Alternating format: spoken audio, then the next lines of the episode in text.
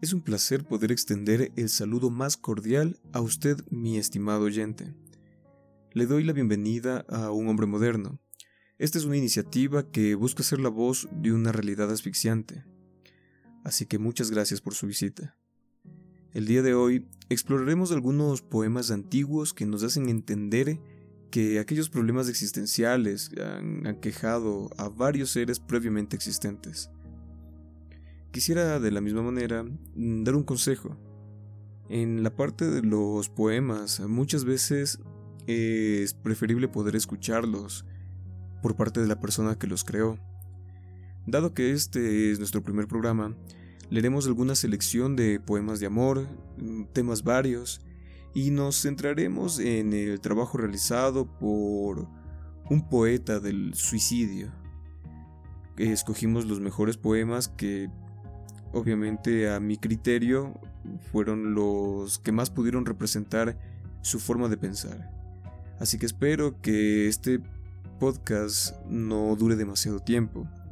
Y en caso de así serlo, estaré gustoso de poder atender a sus sugerencias en caso de que parezca muy pesado.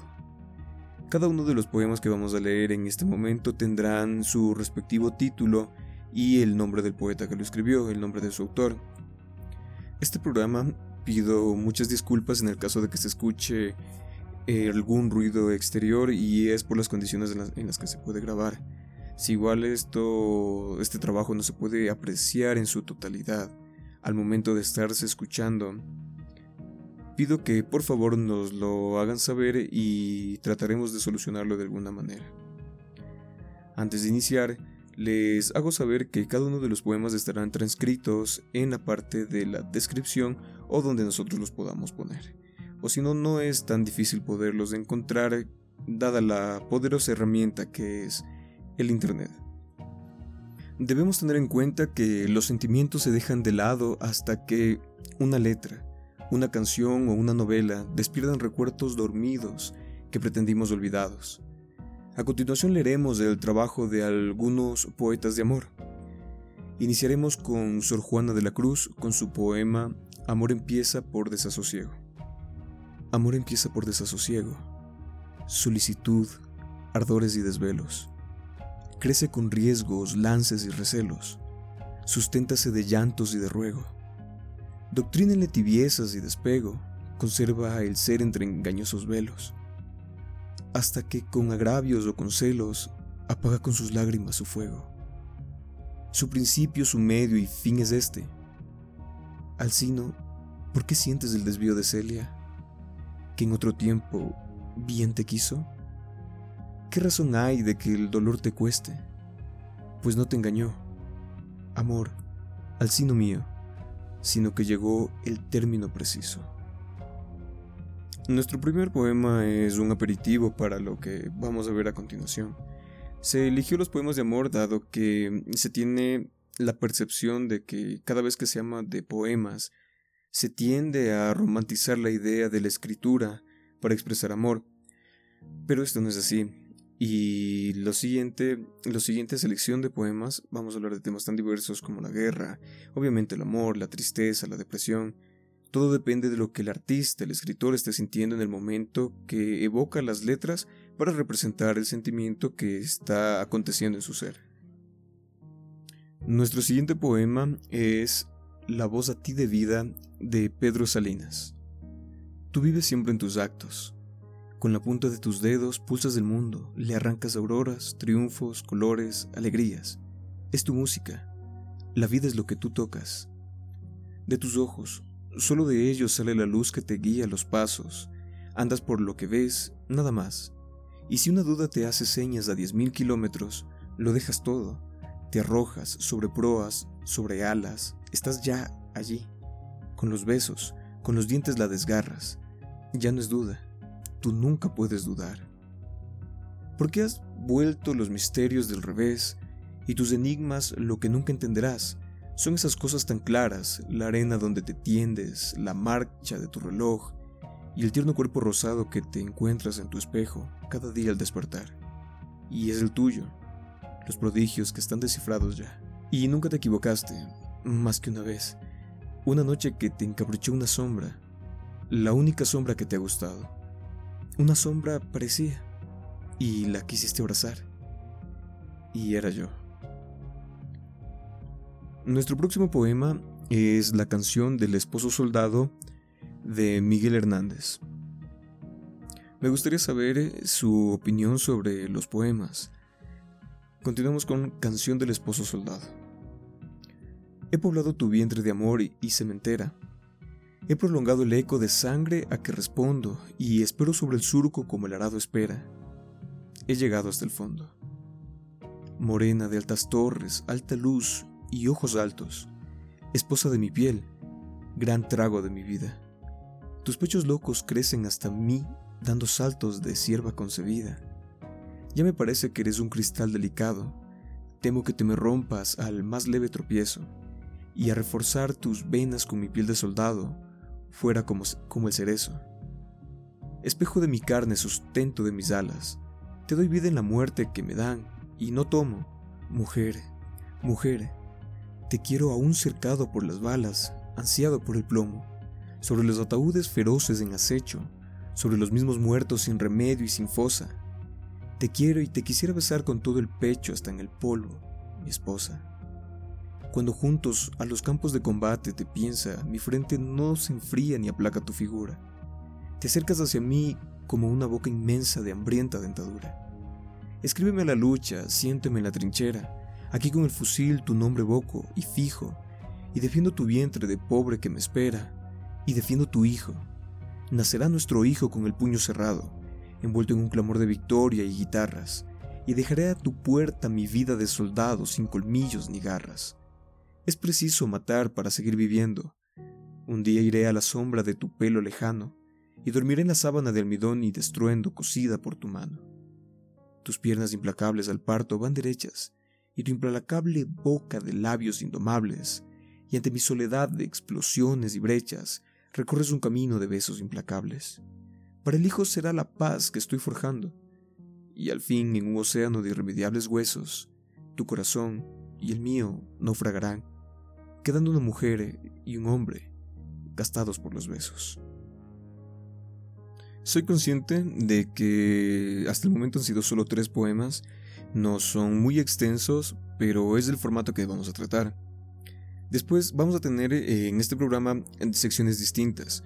En unas hablaremos sobre los poemas. Mm, estoy intentando tratar de poner un análisis al final de cada poema que se pueda recitar. Pero entiendo que muchas veces nosotros necesitamos leer e interpretar las palabras del artista, las palabras del poeta, con nuestras propias vivencias. Entonces sería algo que estaría acabando si es que yo les doy una interpretación de lo que yo siento que quiso transmitirme el poeta.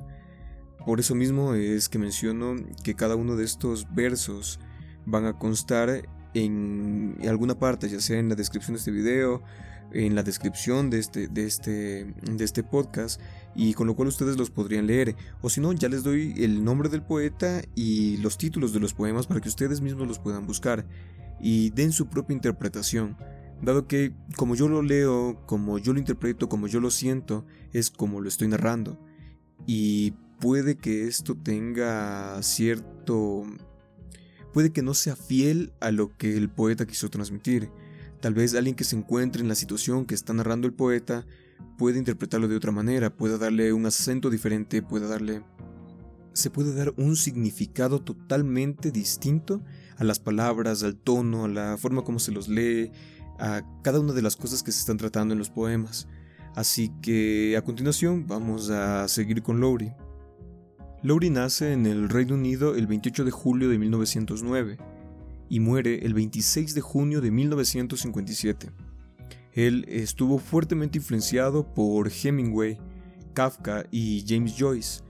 Trabajó en varios libros y películas, por ello, a continuación leeremos algunos de los trabajos poéticos de Malcolm Lowry. El demonio era un caballero. Él escribió para los muertos, pero para los omnipresentes muertos, y preferentemente en su cama como su particular sabiduría. Él escribió para los ciegos, aún para las ciegas polígonas. Entonces tenía ricas, tupidas cosas en la mente. Él escribió para los estúpidos, pero las doradas, voces estúpidas, estaban cantando sus propias canciones y podían no venir. Escribió entonces para los no nacidos, ya que seguramente, esto dijo, ninguno de ellos es estúpido, ni ciego, ni muerto. El siguiente poema es Delirium en Urapán. Conocí a un hombre que sufría más que yo, en la esquina de una calle, después a otro, conocí a otro, y además de uno más. Luego encontré una oscura calle de pobres, fantasmas que habían sufrido una eternidad. Le pregunté al primer hombre por su compañía, pero él se rehusó. Entonces, indagándome el por qué, pensé en preguntar al segundo hombre cuya mirada fija, de perfecto desprecio, se sostenía indiferente. Subí rápidamente por la oscura calle para saber por aquellos que más sufren, para preguntarles lo que habían hecho para merecer eso. Pero había una maldición en sus risas. Entonces recordé que estaba en el infierno. Sí, ¿qué hice para merecer ese condenado desprecio? Y volví a bajar a la oscura calle del sí mismo, entendiendo demasiado bien. El siguiente poema es La luna en Escandinavia. Dios ayude a aquellos y a los otros que solo piensan en sí mismos, para quienes la simple realidad fue verdad y la clara velocidad de la vida no fue vida. Y Dios ayude a aquellos que no sienten dolor y que por esto no viven mucho menos, puesto que invirtieron saludablemente en nuestra provisión de alegría. Nos sentamos libres, borrachos y locos por corregir. Las nociones de libertad son aseguradas con un trago, nuestro ideal de vida contiene una taberna donde un hombre puede sentarse y hablar solo, o pensar en todo sin miedo a los dragones nocturnos, o al menos donde aparecerá otra taberna. No, no hay ahí signo de confianza y crédito. No, y además de la cerveza ilimitada, nos sentamos algarabiados, borrachos y locos por corregir opúsculos de una tierra realmente mejor, donde el hombre pueda tomarse un fino vino sin destilar. Esa intoxicante sutileza sin dolor tejiendo una asimilable visión del hospedaje donde podamos beber por siempre, con la puerta abierta y el viento soplando. El siguiente poema que vamos a leer se llama Ciudades de Hierro. Pensamientos de hierro navegan al atardecer en barcos de hierro. Se mueven silenciosos como luces lejanas mientras doce canoas se sumergen en su ancla, cuando el ferry escupe y gira como una esfera. En los remolinos de la marea, su kikiriki medio ahogado por pipas cegadas y emplumadas de humo. El barco pasa, los scooters se alejan, huelga de campanas. El ferry erupta una última frase blanca y los labios humanos una última negra, cargada con la bienvenida de la pérdida. Pensamientos dejan la ciudad implacable, aunque los propios barcos sean de hierro y no tengan piedad, mientras los hombres tienen corazones y costados que sufren y se oxidan. Pensamientos de hierro zarpan de ciudades de hierro en polvo, aunque suaves como palomas, los pensamientos siempre vuelven a casa. El siguiente poema se llama El barco está volviendo a casa. Les recuerdo que estas son unas traducciones de los poemas originales. Así que si de pronto hay algún tipo de corrección, agradecería mucho que me ayuden a hacerla. El barco está volviendo a casa ahora. El patrón intenta leer, pero sueña en el hogar. El viejo paleador duerme, el motor petardea. Las luces están dispuestas para iluminarnos desde el pasado, hasta un próximo futuro tan poco misterioso como este mástil con hierro y lo que el hierro ama del reino que llega. Paciente hierro, pero más allá del palo mayor, silenciosa oscuridad, o el gilar de parpadeantes formaciones de estrellas a la deriva en un blanco océano de dudas. Quizá este vagabundo ondula hacia el porvenir que ensombrece el océano menos que el odio en las mentes del marino. Esa estrella es amargura entre estrellas de amor. Este carguero lleva la eternidad. ¿A dónde vamos? Vida, sálvanos a todos del rugido del mar y de la oscuridad. Cabe mencionar que la mayoría de los poemas son escritos en la modalidad de prosa.